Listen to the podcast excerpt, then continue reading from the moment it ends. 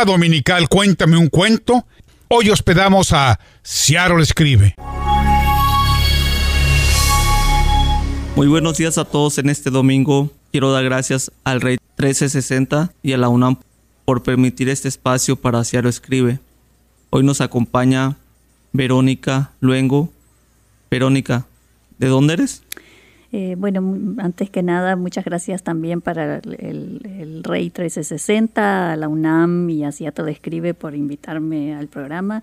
Y bueno, yo soy de Montevideo, Uruguay, en Sudamérica. ¿Qué hacías antes de llegar a Seattle Escribe? Bueno, antes de llegar a Seattle Escribe hacía lo mismo que hago ahora, que es este software testing, testing de software y antes de eso también había sido arqueóloga, todas actividades que eran bastante diferentes a escribir, eh, así que bueno, esto de escribir es algo nuevo gracias al impulso de Ciato de Escribe. ¿A qué edad comenzaste a escribir? Eh, bueno, empecé desde muy chica, como todos en, en la escuela, escribiendo un poco, algunas cosa más interesante que otra, pero realmente eh, la pasión por escribir y la verdadera motivación fue después de haber venido a los Estados Unidos, que tomé clases de inglés como segunda lengua y las profesoras me decían que escribía cosas interesantes, que me dedicara un poco a eso y, y bueno, si bien eh, el impulso viene por el lado del inglés, me siento mucho más cómoda escribiendo en, español, así que eh, trato de, escribir en español. ¿Qué significa para ti escribir? Eh, bueno, es, expresar mis sentimientos, expresar historias que quiero contar, es la parte creativa que no encuentro de pronto en mi trabajo. Eh, y bueno, más que nada también dejarles el mensaje a mis familiares y a mis descendientes. ¿Cómo es tu experiencia escribiendo en Seattle Escribe? Eh, bueno, excelente. Si no, eh, de Escribe fue fundamental para que escribiera más y mejor y hacerlo en forma eh, más constante me han ayudado mucho tener las clases para mejorar el estilo eh, y, después por el lado de encontrarme con otros escritores en español, la motivación para seguir escribiendo que a veces uno solo no la encuentra. ¿Qué mensaje le darías a la audiencia que nos está escuchando ahorita? Eh, bueno, que se acerquen los que tienen interés en escribir en español, que se acerquen a todo Escribe, que vayan a los cursos, eh, son buenísimos, hay de todo, eh, y además también encontrarse con otros escritores para apoyarnos mutuamente, motivarnos y darnos las ganas de seguir escribiendo, aunque sea un poquito todos los días. Que si no tenemos tiempo para escribir muchas horas, no importa, con 10, 15 minutos al día alcanza para escribir. ¿Alguna página donde te puedan seguir? No, no tengo ninguna página excepto en, Facebook, que si me buscan por Verónica Luongo, creo que le puse escritora, ahí trato de poner algunos escritos y si no, bueno, siempre este, tratar de colaborar con Ciato de Escribe en el blog de Ciato de Escribe, que me publican alguna historia. Hoy Verónica nos va a hablar de la segunda antología de Ciato Escribe, a le tocó la carta El Gallo. Eh, sí, este, me tocó El Gallo, que me fue un poco difícil inspirarme porque soy muy urbana, pero eh, bueno, algo salió y se los voy a leer. El cuento se llama El Gallo. La línea de luz roja leyó el boleto de la Lotería de Washington e inmediatamente se prendieron luces y sonaron las alarmas de boleto ganador. La alarma siguió sonando, solo que ahora se parecía más al canto de un gallo. Cuando abrí los ojos, la tienda había desaparecido. En su lugar, vi las paredes de mi habitación, pero el canto del gallo siguió presente. Miré el celular y eran tan solo las cuatro y media de la mañana. Me levanté y caminé hacia la ventana desnuda. Sentí el frío del piso de madera. Tenemos que comprar cortinas y alfombras, murmuré con voz ronca. La mudanza desde Florida había sido extenuante y no había planeado levantarme tan temprano. Cuando llegué a la ventana vi el gallo. Era enorme, con sus plumas multicolores y su penacho rojo. Las plumas negras de la cola eran majestuosas. Estaba parado en el cerco que separaba la casa vecina de la nuestra. Y entonces la vi, una pequeña figura detrás de la ventana de la casita turquesa, envuelta en una bata como de los años 60 que parecía demasiado grande para ella. Me miró y rápidamente desapareció de la ventana. El gallo, sin embargo, siguió empecinado en hacer salir el sol por el horizonte. Los vecinos tienen un gallo, exclamé. Las cobijas de la cama se movieron, solo como una leve señal de que David me había oído. El gallo volvió a cantar. Golpeé fuerte en el vidrio para ahuyentarlo sin éxito. Los días siguientes fueron un calco, excepto que yo había colocado cortinas, también unos molinitos de colores, consejo de una amiga. Sirven para ahuyentar palomas, no sé si sirven para los gallos, me advirtió. Por supuesto que no sirvió para los gallos. Con el tiempo fui descubriendo que la vecina salía unos minutos después de las 5 de la mañana hacia la calle 85 y doblaba en dirección a la avenida Greenwood. Con dificultad se movía lentamente apoyada en su bastón.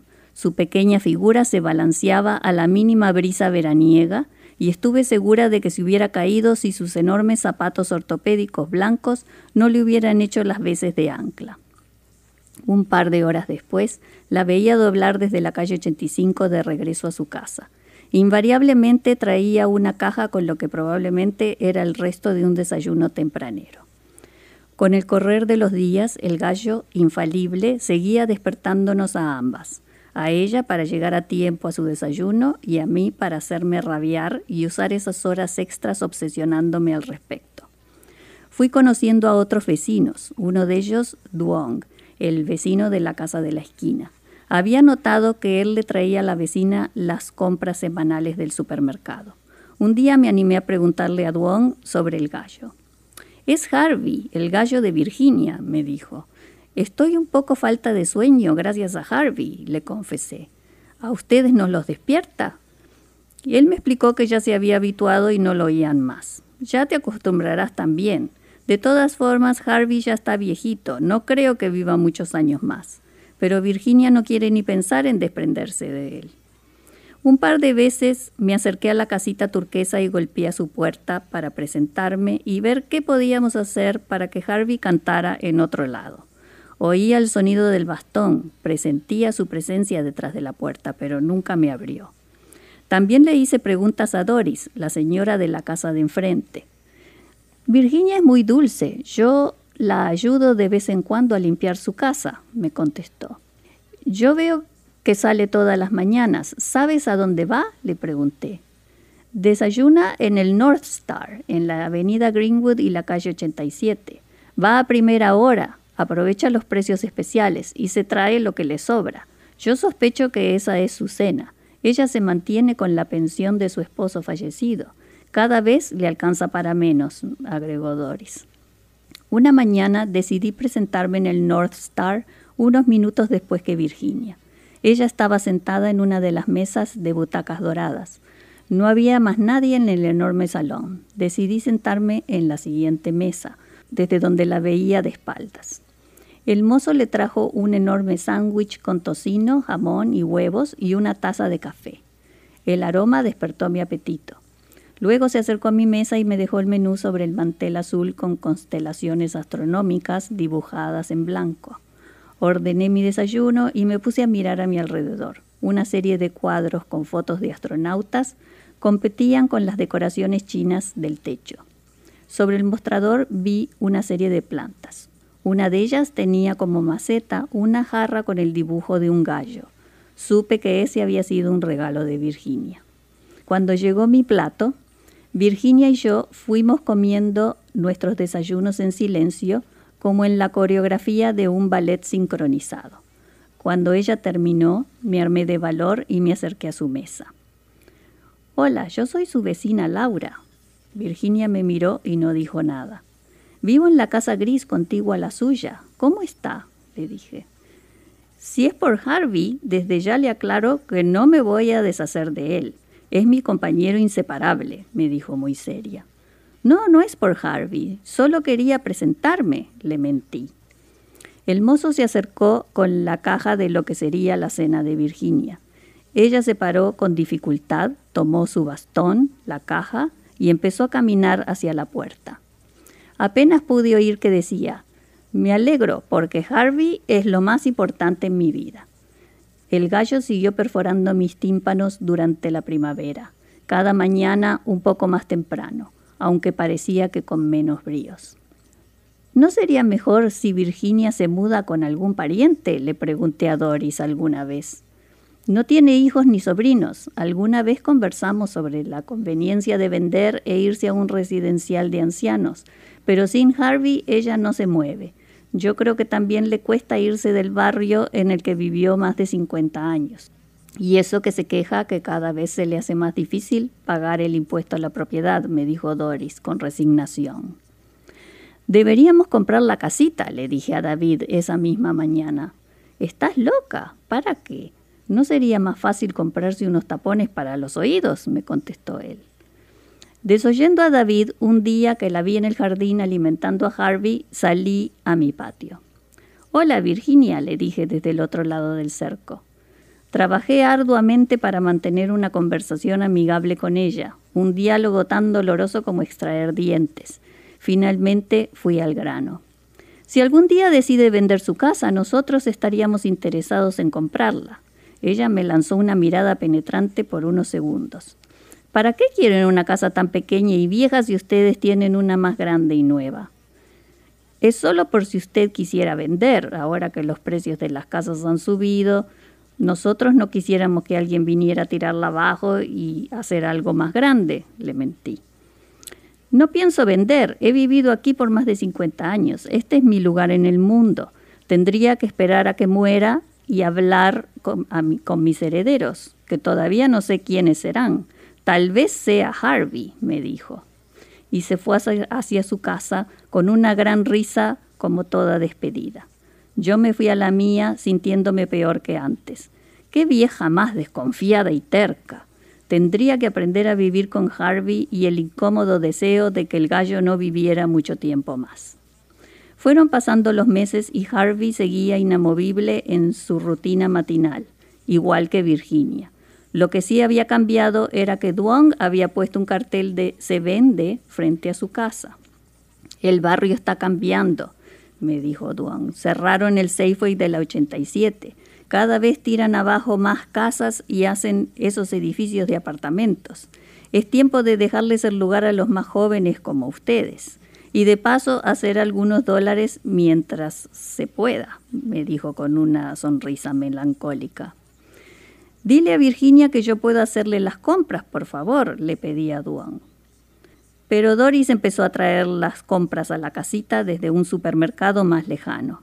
Virginia siguió con sus hábitos, aunque ahora usaba un caminador rojo con asiento negro. No era raro encontrarla sentada en su andador frente al banco de Greenwood y la 85, tomándose un descanso para su recta final hacia el North Star. Su pelo ralo y blanco parecía estar a punto de desprenderse como hebras de diente de león. Al año siguiente, un camión de mudanzas estacionó con un ruido violento. Cuatro hombres bajaron y empezaron a cargar muebles. Era el turno de Doris. Nos vamos a Arizona, me había dicho unas semanas antes.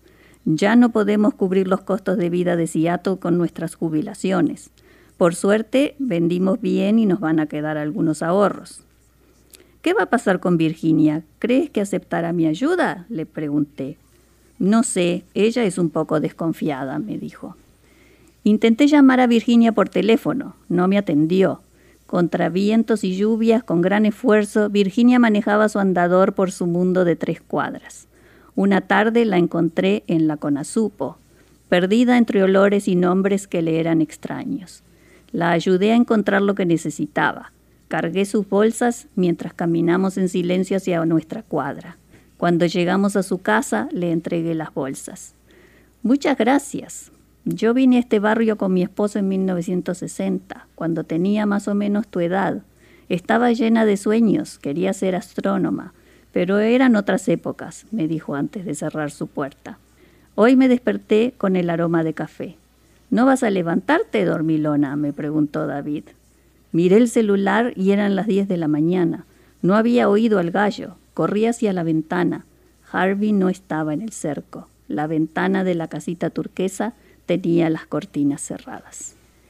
Bueno, y entonces también les voy a contar de la, primera antología, que fue el primer concurso de Seattle Escribe, donde escribí otro cuento que se llama Esperanza, y es la historia de, Esperanza, una inmigrante que, no tiene documentación para trabajar en, los Estados Unidos y se, encuentra sola y, y un poco desesperada en las calles de Belltown se los voy a leer. Apenas se bajó del autobús en Belltown, Esperanza recibió la llamada de su compañera de trabajo diciéndole que no se apareciera por el hotel. Unos oficiales de inmigración habían llegado y se habían llevado a un par de compañeros de trabajo que no tenían permiso de residencia. La angustia invadió Esperanza y la paralizó por varios minutos. ¿La habrían detenido a ella si hubiera estado allí? Podría volver a su trabajo al día siguiente. La irían a buscar a su casa. Esperanza tampoco tenía su documentación que la habilitara para quedarse en los Estados Unidos. Pensó en llamar a un abogado, pensó en llamar a su jefa, pero estaba demasiado confundida y desorientada. Caminó un par de cuadras y se encontró parada en Tillicum Place. La estatua de Chief Seattle, en su eterno saludo, brillaba a los tímidos rayos de sol. Esperanza se sentó a los pies de la estatua y agachó la cabeza. La vida le pesaba demasiado. ¿Qué haría si se tenía que ir de los Estados Unidos? Ya casi no tenía familia en su país. A su alrededor la vida continuaba con ritmo normal. Los automóviles y autobuses se desplazaban lenta y trabajosamente por Denny Way intentando hacer llegar a sus pasajeros a tiempo a sus trabajos. El monorail pasaba sin apuro, a intervalos constantes. Los trabajadores de los restaurantes de la cuadra sacaban los anuncios y limpiaban las veredas. Los brillantes cuervos saltaban desconfiados cuando estos se acercaban. El aroma a pizza, cocinándose, invitaba a cruzar la calle. Pero nadie prestaba atención a Esperanza mientras ella se perdía en sus pensamientos. Una fuerte y clara voz a su espalda le dijo, Todos somos de aquí mientras estamos de paso. Esperanza se dio vuelta bruscamente, pero no vio a nadie. Giró la cabeza hacia el empleado que estaba abriendo la puerta del restaurante para preguntarle si era él que le había hablado, pero se dio cuenta que el hombre ni siquiera parecía haber oído nada. Soy yo, Seattle, y te hablo a ti, Esperanza, la que vino del sur y ahora está perdida aquí en el norte. Esperanza se dio vuelta y quedó de frente a la estatua de Chief Seattle. Pensó que se estaba imaginando cosas, en este día que no podía volverse peor de lo que estaba, pero no pudo luchar contra la tentación de seguir la conversación. ¿Cómo sabe mi nombre y de dónde vengo? He estado aquí parado por años, tengo tiempo para ver a todos y a todo. Pues no creo que haya visto lo que pasó hoy en mi trabajo. Van a deportar a algunos de mis compañeros y yo no sé si puedo volver allí o a mi casa. No sé si me puedo quedar en este país. Tampoco sé a dónde iría si tengo que irme. Ya no tengo familia en el lugar de donde vengo. Probablemente no conseguiría trabajo. Sería como volver a ser inmigrante. La voz de Esperanza se quebró. No quería llorar, menos aún frente a una estatua, pero sintió el nudo en la garganta y las lágrimas empujando por salir. No te engañes, Esperanza. ¿Tú crees que los ciudadanos de este país tienen una mejor vida que la tuya? Mira hacia tu izquierda en el callejón. ¿Ves esa manta tirada como si fuera un capullo de mariposa? De allí no salió una mariposa. Allí durmió anoche un estadounidense de tercera generación. Se lo llevaron esta madrugada en una ambulancia. Como tú, no tiene familia, no tiene trabajo y ahora tiene problemas de salud. Ya no tiene casa. Pero tiene aún menos que tú. Nunca ha salido de Seattle, nunca se ha ido del lugar de donde nació no tiene el valor para hacerlo. Esperanza de un pequeño salto. Las últimas palabras fueron como un choque eléctrico que encendieron su rabia. Fue muy difícil irme de mi país e instalarme aquí. No sé si podría volver a hacerlo. ¿Y usted qué sabe, Chief sobre el valor que se necesita para ir de un lugar a otro? Que yo sepa, usted nunca emigró tampoco. Es verdad, yo solo me he movido unas pocas cuadras, pero llevo en mi sangre el recuerdo de mis ancestros. Como los tuyos, Esperanza, los míos cruzaron el puente que se formó en el estrecho de Bering cuando los hielos hicieron bajar el nivel del mar hace miles de años. Tu sangre y la mía cruzaron ese puente, tal vez en distintas oportunidades, porque los puentes aparecieron y se hundieron varias veces a lo largo del tiempo. Pero tus antepasados y los míos cruzaron ese puente y no tuvieron retorno. Pasarían muchos siglos para que el puente volviera a formarse. Es verdad que no existía ningún departamento de inmigración, pero el hambre y la esperanza de una vida mejor los hizo continuar su movimiento hacia el sur, formaron comunidades y tuvieron una buena vida. Pero usted se quedó, Chief. Nunca se fue del área de Seattle, ni siquiera cuando su comunidad, a su comunidad le robaron todas sus tierras. Yo creí que estaba construyendo un puente hacia una mejor vida para mí y mi gente. No pude ver ese puente eh, ni ningún otro esperanza. Me quedé y mi gente perdió sus tierras y su cultura. Pero aquí estoy, muchos de mis descendientes también, a pesar de todo, y tú también. No te pierdas en ti misma. Recuerda que los puentes aparecen y desaparecen. Las prisiones y las salidas son todas temporarias. Y si alguien te pregunta de dónde eres, contesta que como todos, eres ciudadana del planeta que yo te di permiso para quedarte. Si aún así tienes que irte, recuerda que no hay mal que dure cien años y los puentes volverán a aparecer para que regreses. Esperanza sintió que el día se había vuelto más luminoso. Se paró, caminó los pocos pasos que la separaban de la estatua y la abrazó. Gracias, Chief. Usted se merece una estatua más grande que esta. Me ha devuelto la fe en el futuro. De nada, Esperanza. Y ahora por favor muévete hacia un lado, me estás tapando la vista del Puget Sound. Bueno, y el, el último texto se llama La hora de la siesta.